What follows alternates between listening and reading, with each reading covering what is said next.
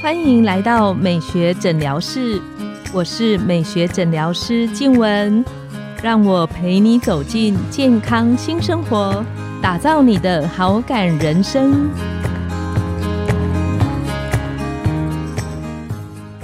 Hello，各位听众朋友们，大家好，我是你们的主持人静文，欢迎来到美学诊疗室。今天我们要来聊一个所有的爸爸妈妈都特别关心的话题。就是小朋友很喜欢好动，撞到了受伤，应该要怎么照顾才比较不容易留疤痕？我印象很深刻，我儿子在小的时候有一次呢，在保姆家不小心撞到一个伤口，新手爸妈当然就会比较心疼，我就特别跟保姆说：“哎，以后要稍微小心一点哦，尽量不要让他撞到。”结果隔两天之后，哥哥在我们家撞到一个更大的伤口，所以。孩子们，就算我们很仔细、很小心的照顾，其实受伤几乎是一个必经的一个过程。只是说，如果受伤的时候，第一时间我们的伤口要怎么样处理、照顾，才可以让伤口尽量恢复的很好，而且不会造成疤痕的增生。今天我们特别邀请到了整形外科的刘昌杰医师，来跟大家分享新手爸妈孩子们的伤口要怎么照顾。我们请刘医师跟线上的听众打个招呼。大家好，我是整形外科刘昌杰医师。刘医师，我记得你来上过我们美学诊疗室，对不对？对。刚好那时候我去坐月子，没错。然后刘医师在我们大概是呃四十九五十几的时候有来跟我们分享。然后我记得那一系列里面，刘医师有特别分享一个很特别的手术，叫做三 D 列印手术的治疗。没错，那听起来这个名字很炫哎，很炫。嗯，其实不瞒大家说，全世界已经非常非常多三 D 手术的治疗了，但是商号在台湾哦，这个手术却是一直我其推行这个手术大概有七八年的历史，应该是说我十年前在美国看到这个手术的时候，就觉得它是未来趋势，它是趋势，它是属于精准医疗的一环。嗯，那结果后来一直在推广，七八年来。到现在为止，我跟我的以前是病人，现在是客人，客人讲说这个三 D 猎鹰手术，他们还是哇觉得很炫很新，这东西还是很新啊，就是感觉起来像是一个新的的概念的。对，但是这其实我觉得已经十年了，就我十年前看到的，然后我已经推行七八年了，我一个人的力量实在是有限，还是对不起来。不会不会，我觉得现在有蛮多的朋友确实会问。哎，我们现在有没有这个三 D 列印？然后它可以怎么做？是不是就可以看出来我做完之后的样子？那之后如果有机会，或听众朋友们有兴趣，也可以回去我们大概四九五一的那个部分，可以去听刘医师之前谈过的三 D 列印手术的治疗。那今天我们要特别请问刘医师，是小朋友他第一时间受伤有没有？就是我们后面会讲怎么样正确照顾的步骤。那前面。有没有那种大家常见的照顾伤口的 NG 就迷思的动作是地雷不能做的，做了会让小朋友留疤比较深的？那我们请刘医师跟我们分享。地雷的部分的话，我常常遇到比较多的是慌张了。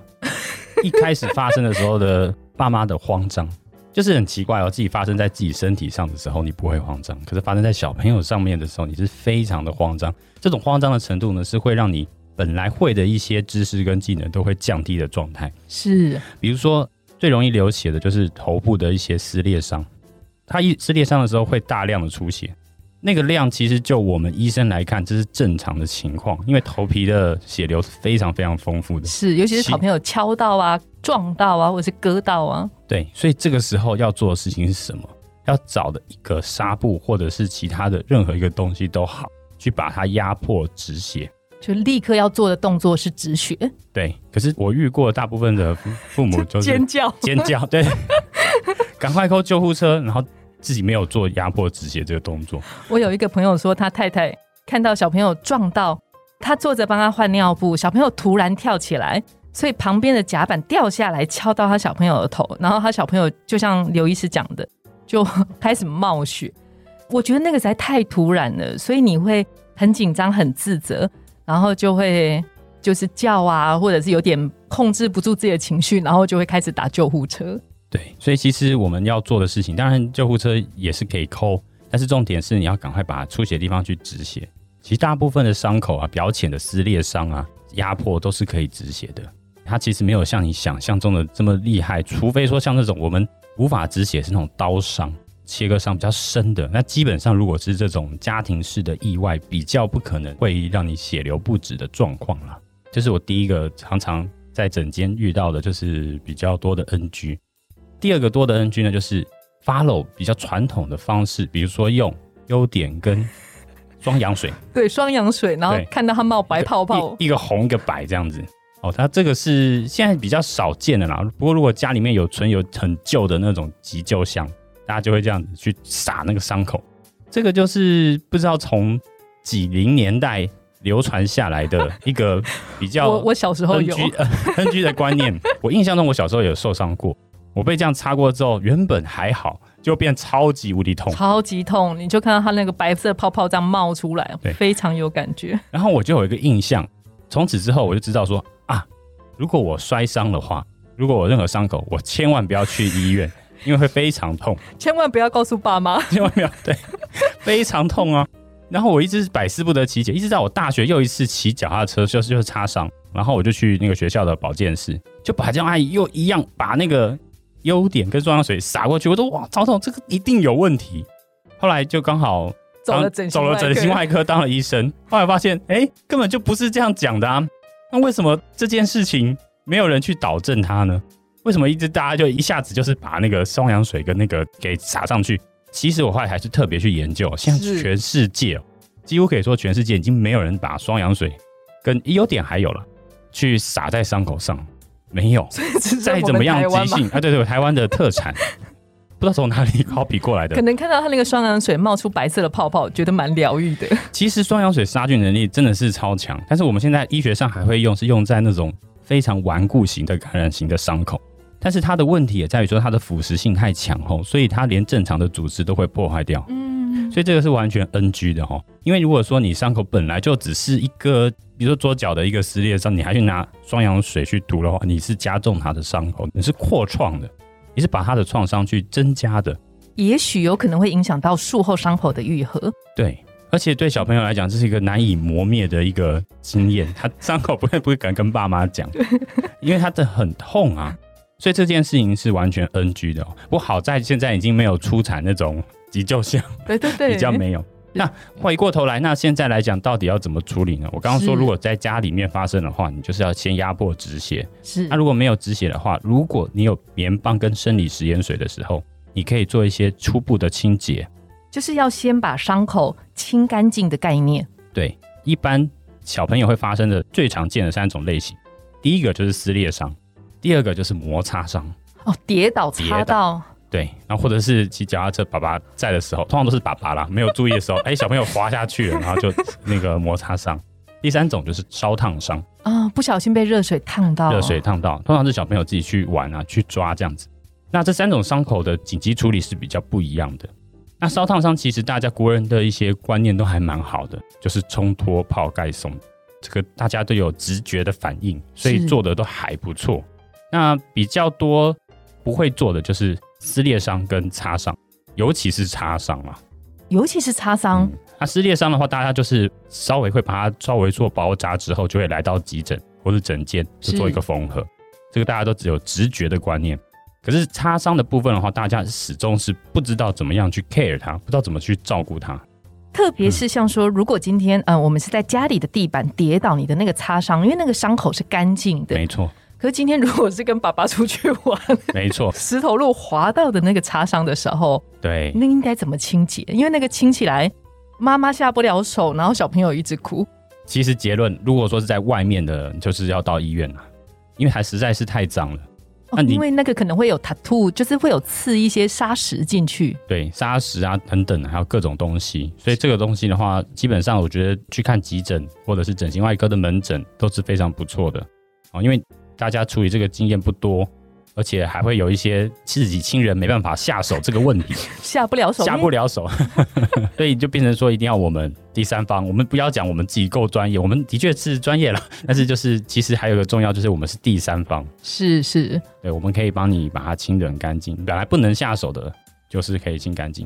我怎么举例呢？比如说像我自己的小孩在外面跌倒擦伤的时候，是我以一个医生爸爸的角色要去帮他去做伤口擦拭这个动作的时候，我老婆还会说：“你这样子太残忍了啦！你这样手太重了，你大人呢？你怎么可以这么大力？” 对，我说：“嗯，这是我的专业。”对，没错。当你是处于直系亲属的时候，有他很难操作的部分。我懂那种概念。我女儿一直有一颗痣，我一直很想要把它切掉，但是呢，我想说，如果就是执刀的人是我，虽然我手力算很轻。我猜他也是会哇哇大叫，说太痛。那如果一般像民众们，他在家里，假设是说，呃，我在家里的后花园、家里的中庭啊，跌倒啊，那伤口有一点点脏，但是不是太脏的情况下，那第一时间会怎么建议家长在家里帮小朋友做伤口的清洁？同样的，我们看他有没有出血。如果说他稍微的有点渗血的话，是，那我们就可以直接做到清洁这个动作。那清洁的话，一般来说家里面可能都不会有生理食盐水啊。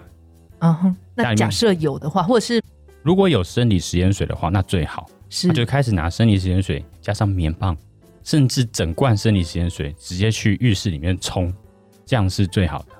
那如果我没有生理食盐水，我可以用什么东西替代吗？传统说什么煮沸的 开水？没有，其实如果说哈那个伤口，如果家里的花园它非常脏的话，第一时间你去拿那个已经过滤过的水，其实一般家庭里面还是有过滤过的那种水。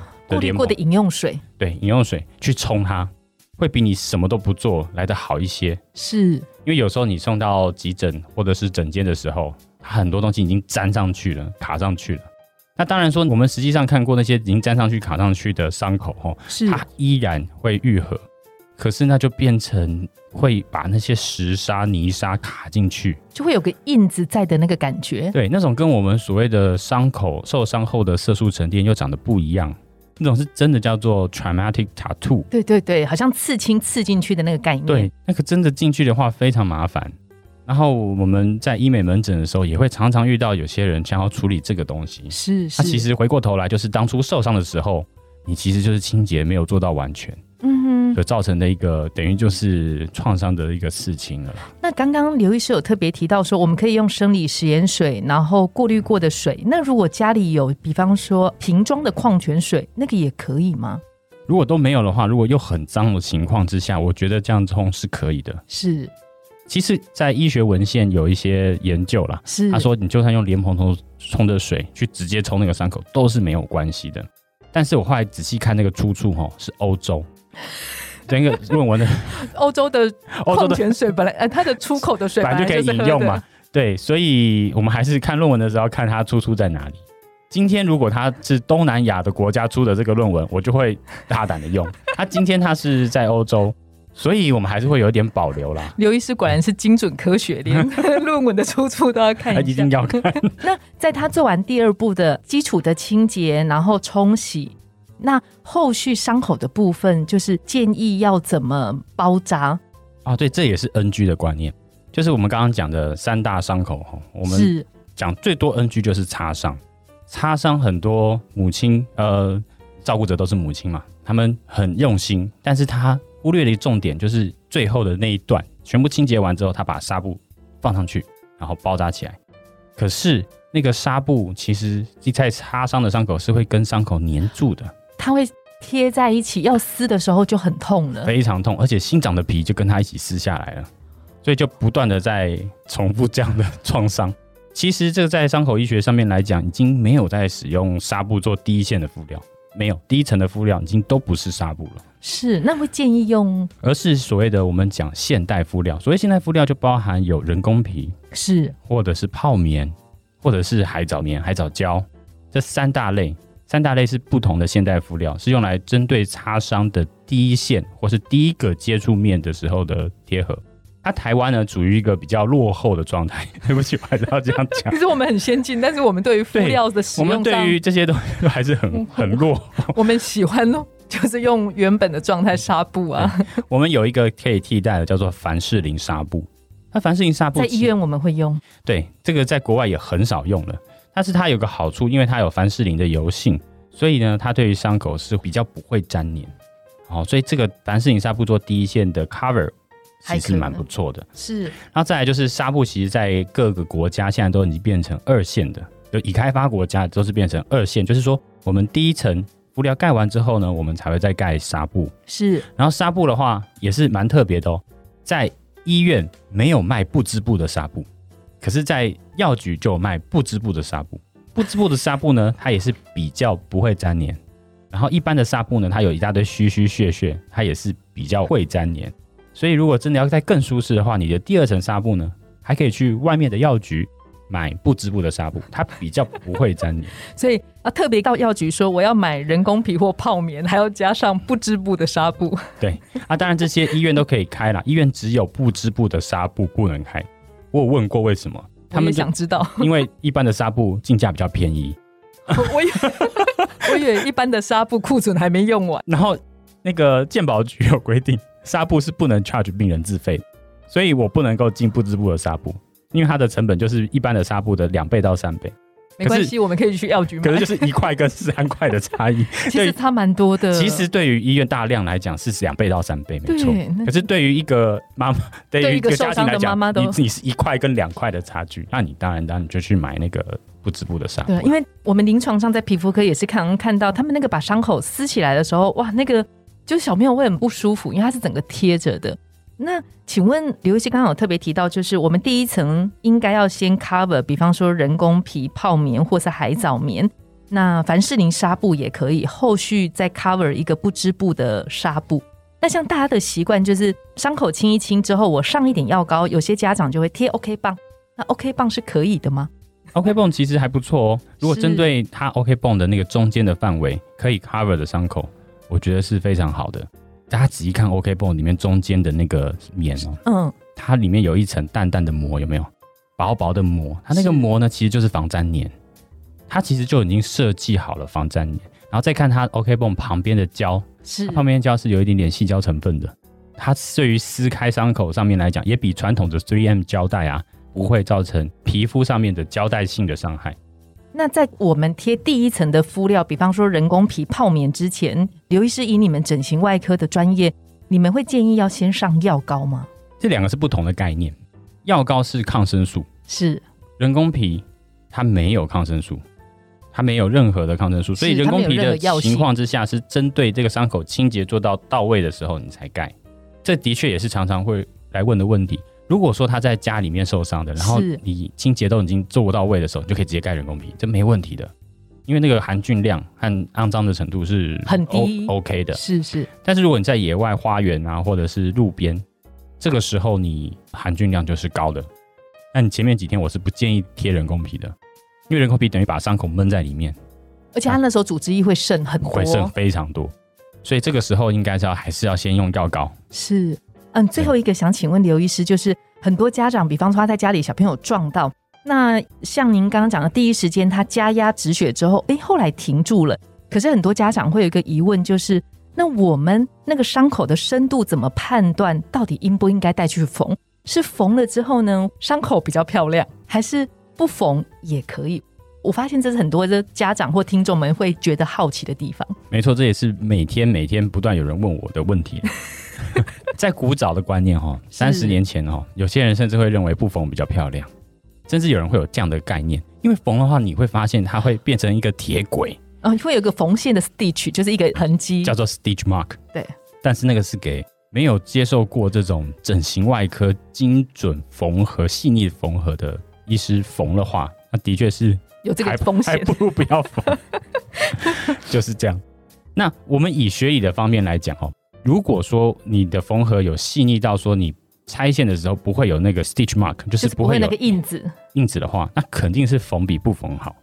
那所以第一个你要想的是说，那家医院有没有这样的一个？大家平常要把整形外科的那个 时间表留着。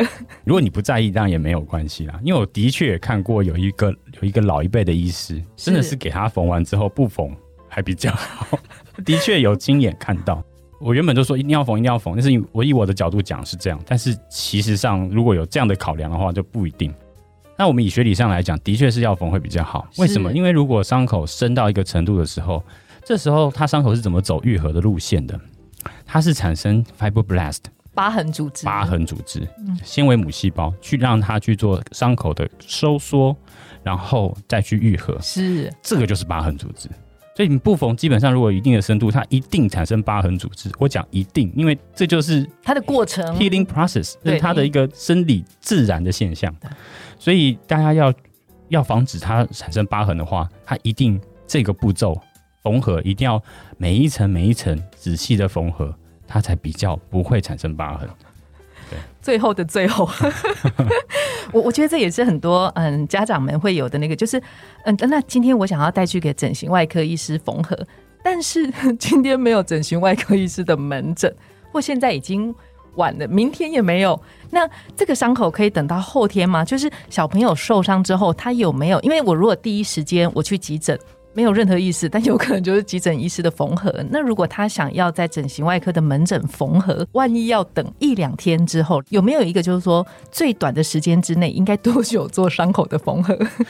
学姐讲到这个的时候，我想到一个很好笑的研究，说什么食物掉到那个地上，三秒钟捡起来，这个好像有一点点像。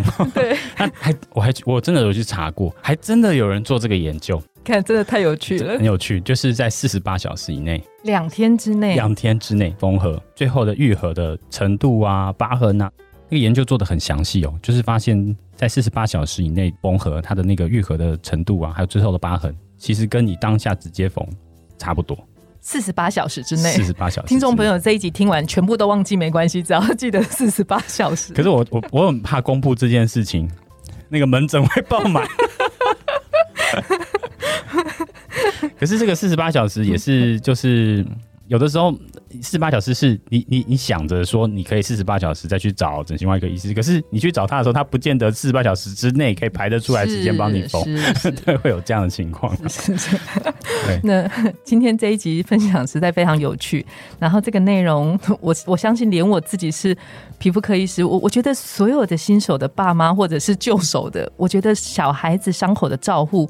对我们来讲都非常的重要，因为正确的伤口的照顾，确实能够很明显的帮助孩子们减少以后留下疤痕的那个机会。今天我们的节目就来到了尾声，那我们非常期待下一集刘医师要来跟我们做其他的分享。美学诊疗室欢迎大家再度光临，拜拜，拜拜。